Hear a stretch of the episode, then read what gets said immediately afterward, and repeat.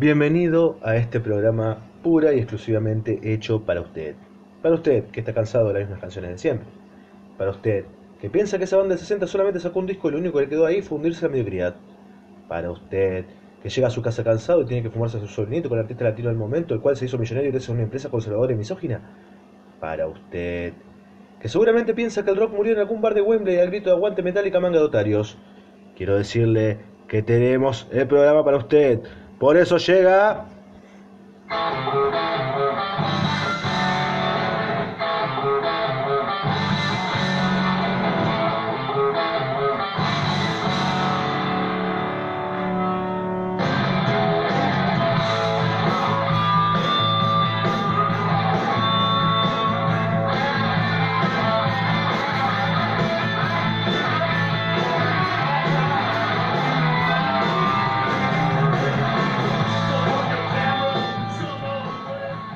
Así es, amigos. Nuevamente grandes canciones para enfermitos mentales no medicados. El programa que usted no pidió, pero nos chupa un huevo, porque lo vamos a hacer igual. Y estamos en vísperas de un feriado, se viene el 25 de mayo. Salve la patria por sobre todas las cosas. Mi hermoso país cada vez más baqueteado por inútiles. Pero bueno, Hoy vamos a hablar de una banda importantísima para el rock. Y usted se pensará que todas las bandas son importantes. No, solamente las que me gustan a mí son importantes. Entonces, hoy vamos a dedicar a los tipos más infravalorados de la historia. Junto a los Hanoi Rocks, junto a los Ansify, junto a tantas bandas que lamentablemente no llegaron a ese tope popular, a esa cima que en el mundo del rock está cada vez más alta y que solamente pocos logran tocar últimamente. Hoy vamos a hablar de los enormes New York Dolls. La primer banda glam. Quizás no los primeros en hacer glam rock, pero sí la primera banda que introdujo la ambigüedad de una forma totalmente explícita. ¿Qué hubiera sido de rock sin los New York Dolls? Pongámonos a pensar. En ese momento, el punk estaba en proceso de creación y conocíamos lo que era el protopunk. Bandas como Stooges, como NC5 ya estaban rodando. Fueron los que iniciaron todo este quilombo. Pues resulta de que en New York City, en los años 70, a principios, casi a mediados, porque estamos hablando del 73, apareció una banda la cual fue lo que le dio la actitud al punk. Esa actitud totalmente eh, totalmente chocante. Pero no eran como los punk ingleses que salieron todos con camperas de cuero, pelitos parados y giradas, digamos, en las orejas. Y perdones por los ruidos, pero me están llegando mensajes. La cuestión es que, bueno, en ese momento, em,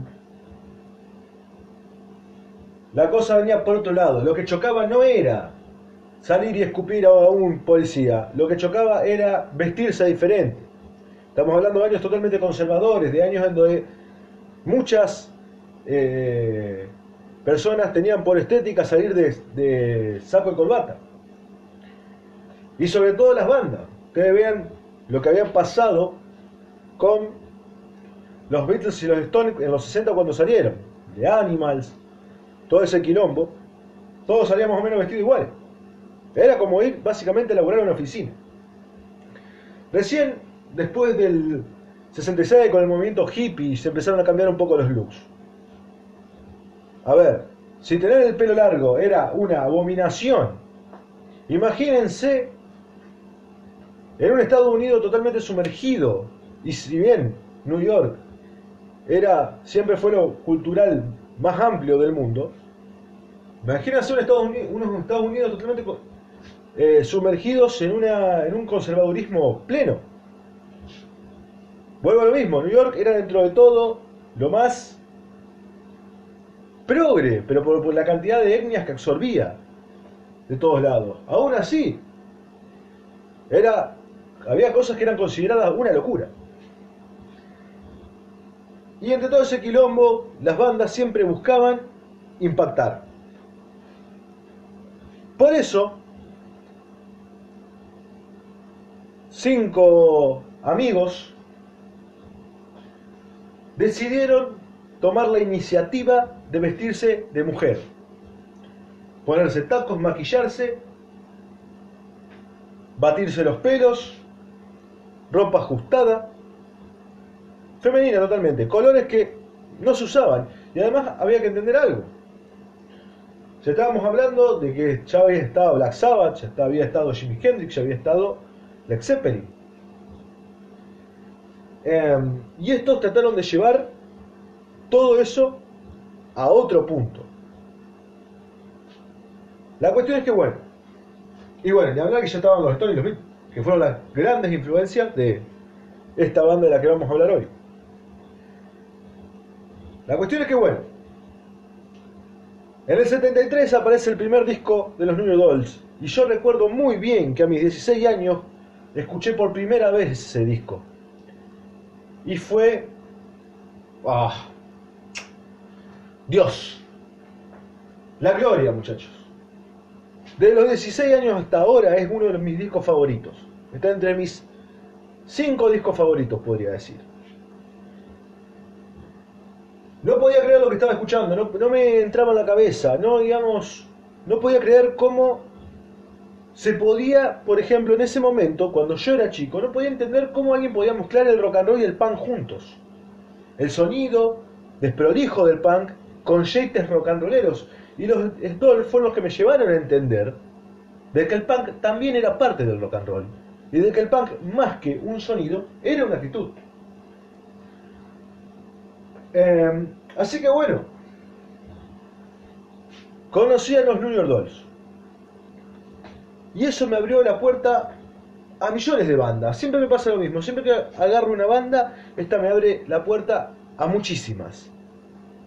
Gracias a los Black Crow, por ejemplo, tuve la oportunidad de conocer toda la parte del rock sureño, un movimiento que me fascina, y del cual vamos a hablar tarde o temprano de alguna banda de rock sureño o del género en sí. Y gracias a los Dolls conocí, a ver, me adentré mucho más en lo que eran los Ramones, me adentré mucho más en lo que eran los Clash. Em, ni hablar las bandas que salieron en base a ellos. El caso de Johnny Thunders. Em, que hoy en día me pongo a pensar cuántas cosas le dan a Fernando Johnny Thunder. Em, qué sé yo, conocer lo que era el action rock, Dogs Damour, millones de géneros en los cuales los Dolls aparecían. Los Dolls fueron muy influyentes, demasiado influyentes. Fueron la influencia principal de bandas que a su tiempo crearon un movimiento. Eso es lo que fue lo loco, que los Dolls increíblemente no crearon nada. Va a ver, pensémoslo así, en realidad sí lo crearon. Ellos siempre fueron los primeros en algo. Estuvieron de las primeras bandas punk, seguro. Fue la primera banda glam, seguro. O entre las primeras, podemos poner a David Bowie también y en ese momento quizás a Marbola. Em, ¿Qué más? Que hay, puede ser un eslabón perdido de lo que fue el hardcore, el trash en cuestiones de sonidos, seguro. Pero ellos nunca popularizaron nada de esas cosas. Ellos, por otro lado, siempre fueron como esas personas que le dan el puntapié a las bandas para hacer cosas grosas. Muchas bandas populares aman a los New Dolls.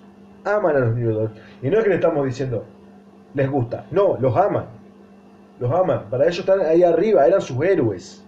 Kiss, por ejemplo, dijo que cuando vieron a los New York Dolls, decían que tenían que hacer algo mejor. Y ahí salió la idea de los maquillajes. Em, ¿Qué sé yo? En fin, vamos a pasar a hablar de las canciones de los New York Dolls. Y solamente elegí tres discos. Los New tienen, si no me equivoco, a ver, los, los Dolls tienen dos etapas. La primera fue muy corta, lo que dio la separación, la cual son dos discos con la formación no sé si, no, original no, porque en realidad el segundo disco ya tenían otro baterista, el gran Jerry Nolan. Pero después, adivino tiempo, volvieron a juntarse en los 2000 y lanzaron tres discos, de lo cual uno fue muy bueno y los otros dos fueron un desastre. Así que yo elijo tres discos para hablar hoy. Vamos a hablar del primero, del segundo y del tercero. O sea, del disco que salió cuando los dos se volvieron a juntar. El cual ya voy diciendo que para mí es una obra de arte. Y no me venga algún fundamentalista pelotudo a decirme, no, los Stones, los Stones, miren. Los New Dolls fueron con Johnny Thunder, que esto que el otro, con Arthur. No, no, no, no. El último, el primer disco que sacó los, eh, los Dolls en la última etapa es bellísimo. Pero bueno, voy a hablar de temas que me enamoraron a mí. Y el primero que voy a elegir es este. Fue el segundo tema del primer disco. Looking for a Kiss. Me pareció genial y me parece genial la introducción de este tema. Y además hay algunas cositas que vamos a ir hablando. Así que bueno. Looking for a Kiss del primer disco de los New York Dolls. New York Dolls, justamente. When I say I'm in love, you best believe I'm in love, L-U-V.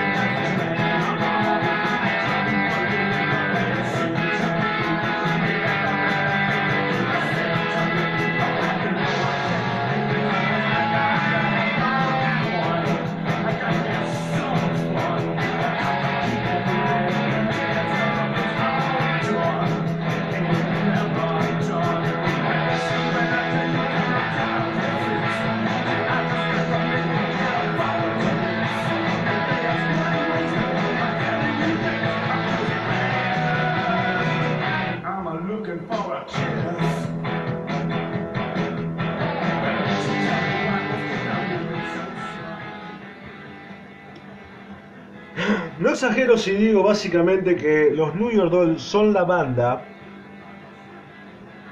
Creo que es la banda que mejor suena en vivo en un disco. Eh, el disco de, las primeras etapas suena como si la banda estuviera tocando en vivo. A mí me transporta mucho un recital escuchar este disco. Por ahí la voz no se escucha bien. Este disco está bien grabado. Esa es la verdad, digamos, de este disco. Creo que los Dolls cumplieron a lo largo tiempo esa expectativa de grabar un buen un disco con un buen sonido. Pero la verdad, digamos, es que en este disco la grabación es pésima. La guitarra por momentos dispara mal, o sea, el, el sonido, el bajo no se escucha ni por casualidad. La voz está muy a la par de la primera guitarra, la guitarra llega un momento que te agobia. Pero aún así uno piensa, qué genial, qué genial. Qué cosa impresionante. O sea, qué bueno hacer canciones buenas sonando pésimo. Y demostrándole a la gente que era algo que se podía tocar. Yo ya cuando escucho la introducción ya se me hace esa idea, viste, media subterránea, eh, y sinceramente, Creo que los Ramones han sacado mucho de esta canción. Así que bueno, Looking for a Kiss fue la primera canción que elegí. Y la segunda que voy a elegir va a ser del segundo disco de los New York Dolls, de In Too Much to Some, del 74. Showdown fue la primera canción que me gustó este disco. Yo bajé los dos discos juntos. Bajé el primero y bajé It's Too Much to Some. Y recuerdo que escuché el primero y me pareció impresionante. Y el segundo no encontré mucho la vuelta. Hasta hoy en día trato de, encontrarle una vuelta como para decir, vieja, es un buen disco. Pero la verdad que me doy cuenta que no es un buen disco. Es un disco que las canciones no son tan buenas. Y creo que hasta por eso eh, los dos tuvieron la opción, además de malos manejos. Fue una banda siempre muy mal, muy mal manejada. Además de que eran unos yonkis del orto, pónganse a pensar. La cuestión es que, bueno, eh, este disco solamente me pude quedar con algunas canciones, no pude rescatar todas, o muy pocas. Y esta fue la única canción que me acuerdo que no me cansaba de escuchar este disco a esa edad, cuando tenía 16. Lo escuchaba muchísimo. Me encantaba porque era muy diferente, era, digamos, era lo más rock and rollero que había surgido eh, no rock and rollero, era como más un rock and roll pero más 60. Onda de los Stones de canciones como Good Times o esas, o esas cosas que si bien no son canciones de los Stones. Como decir ese lado medio Elvis setentoso. Y digo Elvis setentoso porque era como esas canciones de Elvis de los 60, de principios de los 60 o muchas canciones así de right, de right and blues. Ahí está, eso eso quiero oír, right and blues. Eran canciones así, medias movidas, medias melanco, medias así baladescas, onda como eh, bajo la rambla. Y me parecía que loco, porque yo venía, eh, venía escuchando lo que eran los discos los dos y escuchaba ese sonido prolijo y pum, y me saltaron con esto que tiene un juego de voces muy lindo y una melodía muy linda. Así que vamos con Showdown. There's gonna be a showdown.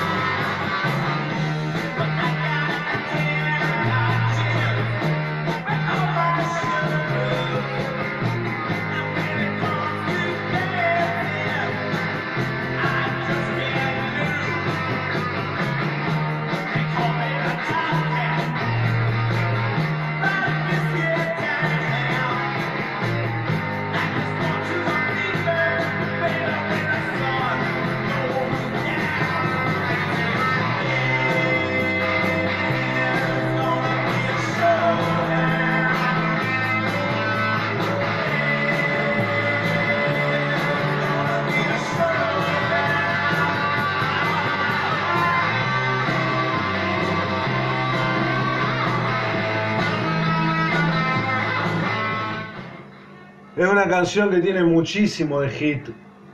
Yo creo que si este disco hubiera sido bien grabado, si los tipos hubieran aspirado a otra cosa en ese momento, que fue lo que, por ejemplo, lo que hizo David Johansen, llegando a los 80 en su primer disco solista, o lo que hizo Sylvain. Eh, no Johnny Thunders, Johnny Thunders fue otra cosa totalmente diferente. Johnny Thunders como que mantuvo esa esencia. Sylvain fue, se fue un poquito más a lo que era el rockabilly. Y David Johansen fue más al lado de, de hacer pop, canciones populares con muy poco de rock.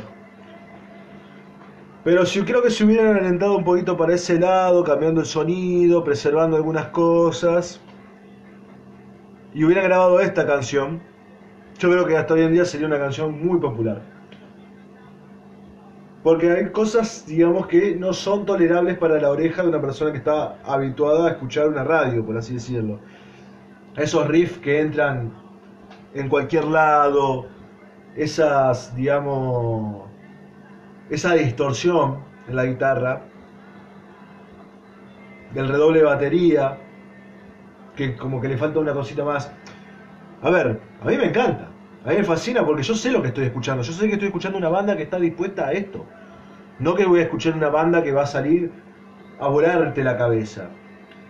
Eso es lo genial a veces, también, de darse cuenta la música. Cuando vos estás entendiendo a lo que va una banda. O sea, y no es que yo esté diciendo, wow, yo me sé de memoria lo que pensaban en ese momento Johansen, Sylvain, Thunders, Arthur y Jerry Nolan. Pero, eh, a ver, ¿qué, ¿qué esperás? Que una banda que le fue muy bien con un disco eh, de un traspaso, no, eso generalmente lo hacen en el tercer disco o en el cuarto. Era obvio que en ese, por lo menos en esa época se iba a aspirar a seguir una línea. Zeppelin por lo menos hasta quizás Cycle Graffiti, que fue lo más boom, o sea, cuando la banda ya hizo un, un quilombo. Eh, en ese momento que si todos los discos mantenían una línea, una forma de sonido. Pero, qué sé yo, quizás pudo haber sido que hayan decidido seguir con la misma metódica para asentar que eran los New York Dolls, lo cual es respetable. Bueno, lo mismo, pero lo que sí me da, por así decirlo, como un poco de tristeza o pena, que esta canción, por ejemplo, no sea un hit grande. Porque como digo, tiene todo.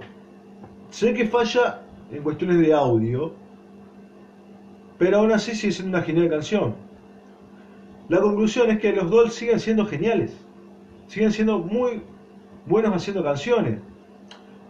Tenían el problema más grave que fue el segundo disco, que sacando este tema y otro, las demás otras, las otras canciones como que se opacan. Queda a gusto personal, pero no son grandes canciones. No son como las canciones que vamos a ver ahora. Cuestión es que, bueno, ya hablamos del segundo disco de los Dolls. Y ahora voy a permitirme hablar de la segunda etapa. Bueno, como sabrán, y como les acabo de decir, yo descubrí los Dolls a los 16 años. En ese momento, resulta de que Estamos hablando de 2008. Ah, New York Dolls vienen por primera vez a Argentina. No recuerdo si fue en 2008 o 2009. Recuerdo que lo primero que dije fue bueno, qué groso. Y cuando veo así, veo que tocan Rosario. Madre mía ese momento hablé con un amigo al que le había pasado el disco y digo, che, tocan los New Dolls en Rosario, vamos. Había averiguado la entrada salía 70 pesos, no era caro, no era caro. Es como decirte, no sé, que hoy en día la entrada te salga 800 eh, pesos, pongámosle. Acá en Argentina estamos hablando. Hoy en día una entrada para ver una banda me le sale una luca. Me acuerdo que era más barato que ir a ver una banda así, grosa. La cuestión es que, bueno, o sea, grosa a nivel nacional. La cuestión es que, bueno, le dije, vamos, qué sé yo. Sí, dale, vamos. No sé qué hicimos ese día que no fuimos. Hoy en día, cuando murió Sylvain hace eh, ya cuatro meses atrás, dije, soy el peor de los imbéciles, el peor de los idiotas. No fui a ver eso. Obviamente no fui por chico y porque tenía otros intereses. Me quedé esperando una segunda... Porque después volvieron a venir, vinieron dos veces. Pero me quedé esperando una tercera vuelta como, como un boludo. La, segunda vez que vinieron ya no vinieron a Rosario. Vinieron a... capaz que estoy mal yo y creo que fue que la primera vez no vinieron a Flores y la segunda vez que vinieron vinieron a Rosario y a, y a otro que a Colegiales, me parece. No recuerdo bien cómo fueron las fechas. La cuestión es que, bueno, me quedé esperando tercera vuelta de que vengan para ir. Porque me acuerdo que una, una no fui porque era en Buenos Aires y en ese momento yo a Buenos Aires no viajaba mucho. Era menor de edad. No iba a poder. Pero me acuerdo esa, la de Rosario, que esa tenía todo habilitado para ir. Y obviamente no fui. Cuestión es que, bueno, nunca volvieron a venir. El otro día encontré documentación de ese recital de Rosario. Me quería morir. Eh, pero lo que voy es que, bueno, y me quería morir más que nada porque la formación con la que vinieron fue totalmente potable. Al que escuchó los programas, el que escuchó de los Hanoi Rocks, recordará que hablé mucho de Sammy Jaffa. Pues Sammy Jaffa entra en esta formación de los dos después de que muere Arthur Kane. The Killer. Y en ese momento Sammy Jaffa me parecía grosso. Hoy en día Sammy Jaffa, como dije antes, es mi bajista favorito junto a Jack Bruce. Es para mí un bajista de la puta madre. Así que se imaginan que cuando murió Sylvain y yo sabiendo que pude haber ido a los, ver a los New York Dolls, estando Sammy Jaffa, imaginen lo que fue el bombazo para mí. Así que bueno, la cuestión es que Hablando un poco de esa época de los Dolls y después de esta anécdota, los Dolls vendían a presentar este disco. Que en este disco estaba eh, Sammy Jaffa y Steve Conte. Steve Conte es el guitarrista de Michael Monroe. Como estuvieron ligados siempre los Hanoi Rocks y, los New York Dolls, ¿no? Este este disco se llama One Day It Will Please Remember a ver. Es un nombre larguísimo. Acordarse de este. De este. Coso es jodidísimo, muchachos. Pero disco se llama One Day It Will Please Us to Remember Events. La cuestión es que este disco, cuando lo escuché, me encantó. Tiene una fuerza está bien trabajado, era lo que yo creo que necesitaban los New York Dolls. Con la, formación original, o por lo menos con la formación histórica que todos conocemos, que es la segunda formación. Porque después Jerry Nolan se va con Johnny Thunder y terminan siendo muy, muy vitales, digamos, entre ambos. La cuestión es que, bueno, esta maravilla de disco se sacó, yo siempre banqué esta formación. La banqué a muerte y la voy a seguir bancando toda la vida, porque yo vuelvo a insistir lo mismo.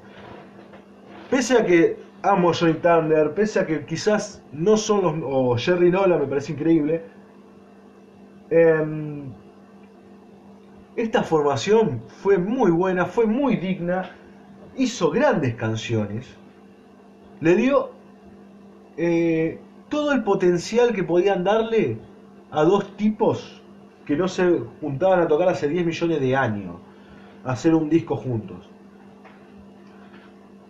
La verdad fue muy rico lo que hicieron con esta formación. Y de todas estas canciones destaco esta que me parece una hermosura de canción. Check a good, um, perdón. Check a good look at my good loss. Es el último tema de este disco. Sí, a ver, Yo creo que este disco quizás no, no vendió 27 mil millones de copias, o un poquito más, porque, ¿cómo se llama? Porque los nombres son jodidísimos de pronunciar. O por lo menos para mí, porque después te viene a cualquier boludo, ay no, pero lo estás pronunciando mal. Y sí, pelotudo, nací en Argentina. No soy eh, yankee y mucho menos inglés. Jamás. Así que bueno. Vamos con este tema y por favor, atención a esta hermosura de tema. Porque lo porque si hay algo importante es cuando se sabe hacer un muy buen tema de rock and roll, una bella canción de rock and roll. Y lo demás es palabra de más.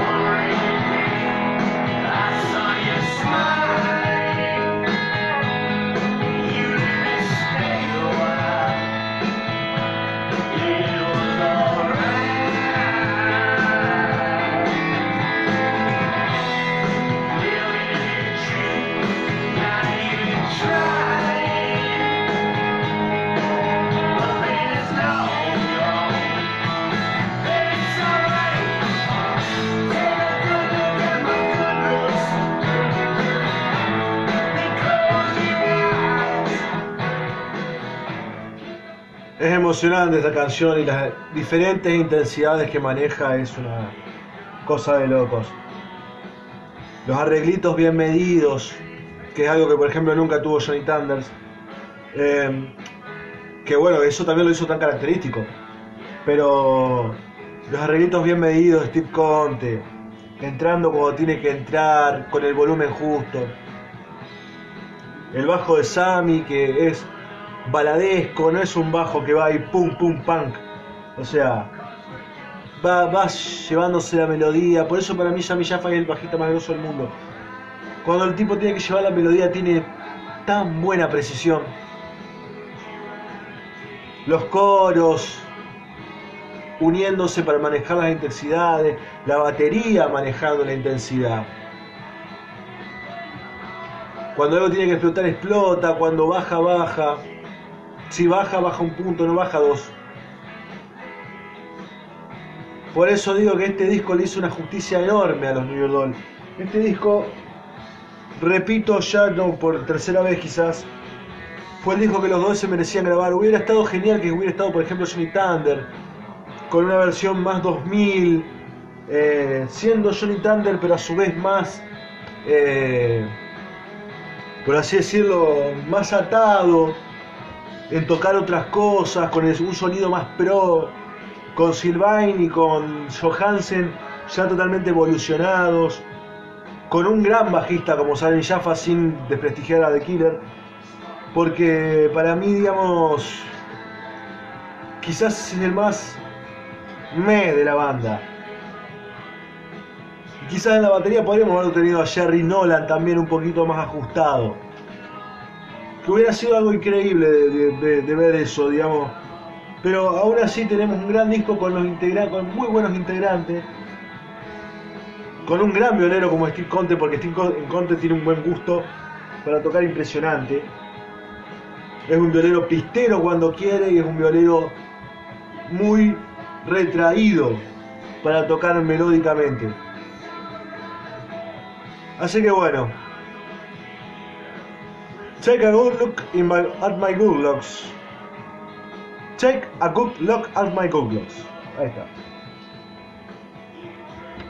Esta gran canción de el primer disco que sacó los New York Dolls en su segunda etapa. Y no, no voy a decir el nombre.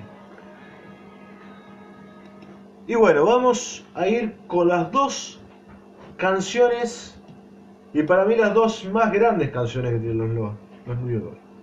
Obviamente estamos hablando del primer disco. Y todo lo que dije que, no hizo Johnny Thunder, acá tampoco lo hizo. Pero vamos a destacar la calidad de músico y por qué todos amamos a Johnny Thunder. Así que vamos con este tema.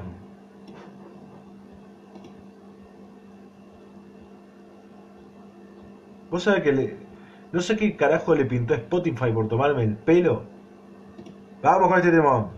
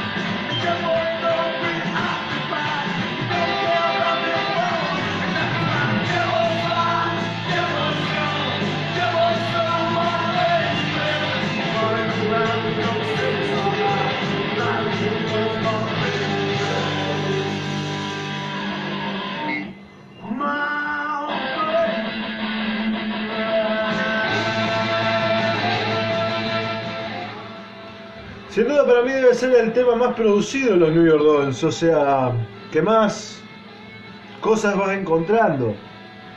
Arranca con un riff totalmente furioso de la mano de Gran Thunders, de Juanito Truenos, que va metiendo la onda. Después se mete un Johansen ahí atrás, las palmas, percusiones, y entra la guitarra de Sylvain marcando ese punteo. Divino. Acá vuelvo que si lo, digamos, con la idea de que si los, los New York Dolls no fueron precursores del trash, porque escuchen esto.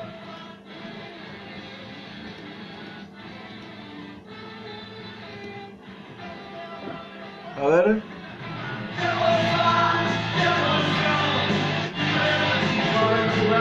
Ya lo voy a encontrar, ya a encontrar. Acá.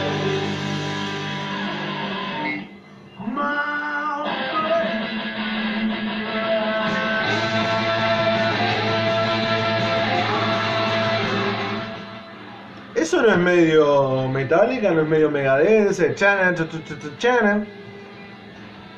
Mmm, qué cosa loca. Así que bueno, Boy del primer disco Los Dolls, está entre mis riffs favoritos esta canción. Es uno de mis riffs favoritos. Además me encanta como las guitarras se van al carajo. Esto para mí fue muy importante para el action rock, para lo que vino después en Escandinavia en los 90, para los Gela, para Turbo Negro, para todas esas bandas. Que esto, si no mal, si no estoy mal, es mucho de los NC5, de lo que fue Kid of the Jam. De las dos guitarras haciendo solo, o sea, o tocando sin importarle nada, subiendo la locura, vamos a decirlo así.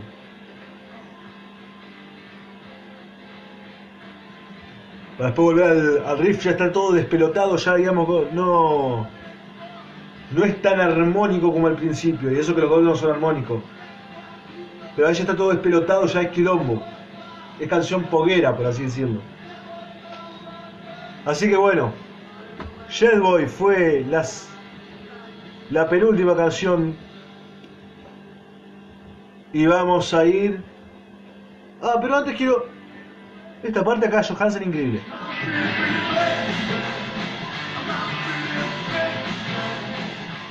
Esa última parte, como que te invita a bailar. Es un, un tema que tiene todas las facetas. Tiene un poguero, trash, rock and roll, eh, bailable. Qué gran banda, por el amor de Dios. Qué gran banda. Y qué poco la hemos apreciado en vida. En fin. Vamos a ir con el último tema, que no podría ser otro que el tema más conocido de los New York Dolls. Y si bien siempre soy partidario de mostrarles canciones que no son tan conocidas, es inevitable no hablar de esta canción si se habla de los New York Dolls. Esta canción es magnífica. Esta canción es la mejor canción de los New York Dolls. Para mí una de las mejores canciones de rock. Es muy loco que con solamente tres acordes que son totalmente lo mismo hagan un gran tema. La letra es magnífica. Eh, es una letra muy significativa para lo que es la adolescencia, por así decirlo. Así que bueno, ¿qué más podemos decir de Personality Crisis? Vamos a pasar a escucharlo y vamos a ir con la conclusión final. Así que bueno. Pero acá es cuando uno también termina de amar a Johnny Thunder, cuando termina de amar al Sylvain Sylvain, porque lo que elaboraron con las guitarras acá es impresionante. Cómo uno se ajusta y digamos, dándole lugar al otro. Y además, siendo eh, con los pocos recursos que tenían, haciendo lo que había que hacer, no yendo más allá. Acá lo bueno de todo esto es que si bien Thunder suena desprolijo, está más medido, toca más lo que tiene que tocar a diferencia de otras canciones. Y además de que también tira al asador todas las cosas que lo hicieron un guitarrista emblemático, por así decirlo. Así que bueno, después en la conclusión hablaremos de cada una de ellas.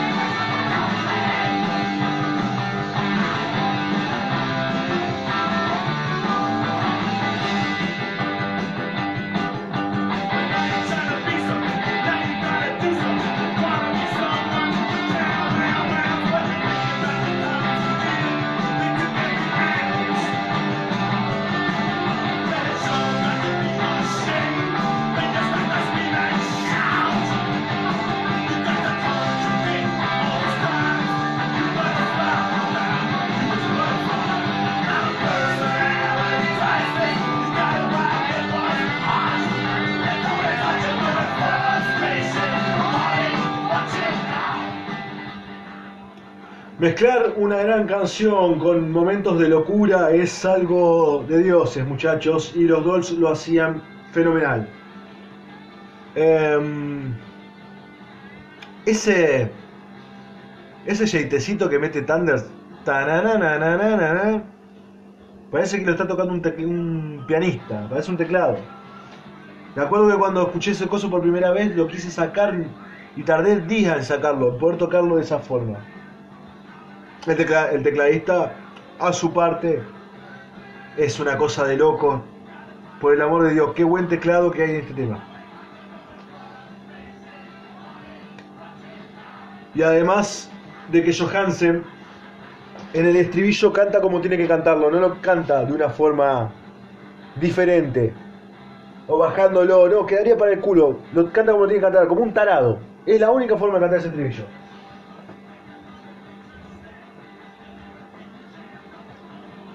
También juega con intensidades, arrancar un poco más tranqui, ya al final estar sacado totalmente. Una verdadera canción de punk. ¿Cuántas cosas que habrá marcado esta canción? Yo me imagino para personas como Johnny Ramón, como para Steve Jones, como para los Clash, como para los Hanoi, que haber escuchado esto en esa época, habrá sido muy loco. Este fue el tema más conocido de los, de los Y sinceramente, debe haber sido una locura también verlo en vivo, para Kiss también. Para todas esas bandas. Queen valoraba mucho los New York Dolls, por ejemplo. Así que bueno, muchachos, vamos a finalizar con una canción. En realidad no vamos a hablar de esta canción, vamos a ir a la conclusión directamente de lo que es lo que fue el programa de hoy. A ver, como les contaba al principio, tenía 16 años, no entendía un carajo de nada, digamos, estaba totalmente fascinado por el rock and roll.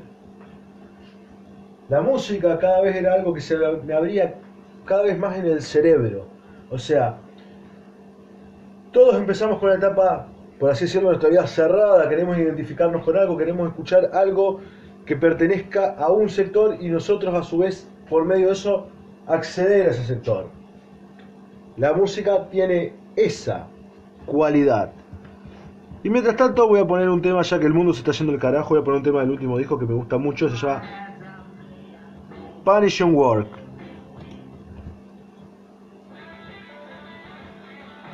Ok. A lo que voy. La música, digamos, es el comunicador más grande para mí del mundo. Es, digamos, es un colector de emociones, es una cosa que está todo el tiempo circulando entre la gente. Nos ayuda a acceder a lugares, nos ayuda a conocer personas, nos ayuda a interactuar. Hay gente quizás con la que, digamos, no tener, poder acceder a una charla y gracias a la música podemos, digamos, hablar de algo. ¿Te gusta tal banda? ¿Te gusta tal disco? Che, ¿escuchaste esta canción? No me gusta. Bueno, pero ya tuviste una charla. Es, para mí, el conector más grande a nivel social. Por la música, yo, por ejemplo, he hablado con gente de otros países eh, por la música también me han dado ganas de saber qué es lo que pasa en países que de chico por una cuestión eh, de marketing no te lo pinta. Uno nace, por ejemplo, en Argentina sabiendo que se tiene que ir a Italia, que se tiene que ir a Inglaterra, que puede conocer París, que puede conocer Estados Unidos. Sí, bueno, pero uno dice, bueno, pero ¿qué parte de Estados Unidos? Sí, Miami para comprar por el. Eh, Inglaterra para ir a conocer el Big Ben, París para conocer. ¿Después qué hay? ¿Después qué hay? ¿Qué, qué, hay atrás de todo eso? ¿Qué, ¿Con qué me quedo? ¿Con las playas de Brasil? Cuando, a su vez, la música nos invita a llegar a una parte cultural, que es el conocimiento. Si por ejemplo alguno tiene en mente lo que es Estados Unidos, Pensemos en lo que era New York con ese, eh, ese enjambre de bandas que había, que salieron de esa escena.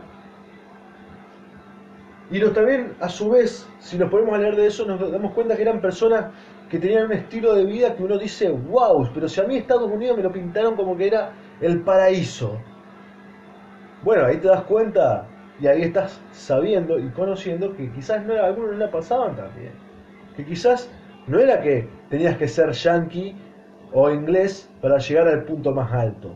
De que también había un sector que estaba totalmente eh, olvidado y que cantaba cosas diferentes. El punk la pasó muy mal. Por eso se creó. La cuestión es que, bueno, he comprendido esas cosas gracias a mis 16 años encontrarme con bandas como esta, con los New York Dolls. De preguntarme por qué esta banda, por ejemplo, o por el caso de los Hanoi Rocks, no fue algo que uno diga, wow, un boom, porque, si son, porque son geniales. Si son tan geniales, si marcaron esta tendencia, si tengo a todos mis artistas favoritos diciendo que estos tipos eran grosos, ¿por qué estos tipos no llegaron a lo que llegaron? Ahí nos damos cuenta, muchachos, que el sueño no es para todos. Em, y que a veces hay cosas que culturalmente pueden dar mucho, pero quizás no da el bolsillo de los intereses de alguien. Pero bueno, no quiero entrar en una filosofía de, oh, qué cruel que es el mundo. Solamente quiero destacar lo importante que es eh, conocer cosas que no están en el radar de los medios. De lo importante que es, por ejemplo, meterte en Spotify, buscar una banda que te guste, poner, ah, la parte esa, sus fans también escuchan, te metes ahí y vas a ver que te sale un listado de bandas, cosas, agarrar, escuchar un tema, quizás al primero no te convence, escuchate otro. En mi caso lo mejor que te puedo recomendar es escucharte un disco. Porque los discos, tarde o temprano, capaz que algunos tienen cosas que a alguien le gusta, pero hay que investigarlos, hay que ir a fondo. Em, los Dolls abrieron esa puerta en mi vida de ir a conocer otras cosas, de ir más allá de la conformidad, de no quedarme con, eh, ah, mirá, los Ramones, bueno, además de los Ramones, ¿qué más había? Los Pistols, bueno, además de los Pistols, ¿qué más había? ¿Qué más? ¿Qué más? Los Dead Boy, ¿qué más? Eh, Johnny Thunder de Heartbreaker, Uy, mirá, son la banda que influenciaron a los Smith. Uy, mirá, son, digamos, y así. Em, así que bueno, sinceramente, está entre mis bandas favoritas. Han hecho muy grandes canciones, han marcado mi vida hasta hoy en día que yo quiero ser Johnny Thunder. Eh, y me han, hoy en día, ya llegando a mis 30 años, me han, cada vez que pongo un disco de ellos, me han devuelto las ganas de, por así decirlo, en el caso musical, de no pensar tanto a la hora de tocar. Y quizás se pueda cometer un error, pero me dan, siempre que por ahí me pongo a escribir una canción o a hacer algo que tenga que ver con la música, digo, no, pero esto tiene que sonar mejor porque ahora el sonido es de esta forma. Y después recuerdo a estos tipos que a divino tiempo eh, lograron un reconocimiento enorme. Eh, pero recuerdo a estos tipos y yo digo, wow, pero qué genial era hacer Johnny Thunder, qué genial era eh, tocar estas canciones que no son perfectas, pero son buenas. Siempre voy a decir que lo importante es que la canción sea buena. Así que bueno muchachos, grandes canciones para enfermitos mentales no medicados. Hoy hablamos de los New York Dolls. el próximo programa prometo hacer algo eh, argentino, porque siempre después tengo gente que reclama mi país diciéndome, ay, pero nunca hablas de bandas argentinas, ay, pero quiero escuchar algo, no se mueve, pero así, chupame la verga. La cuestión es que, bueno, prometo hacer algo, digamos, relacionado a Argentina, al under argentino, porque es algo que se debe y el under argentino es muy rico. Así que bueno. Para el todo el que haya escuchado esto, sinceramente les digo gracias. Gracias. Que tengan un muy buen final de día y una gran semana por venir. A todos, gracias y nos veremos la próxima.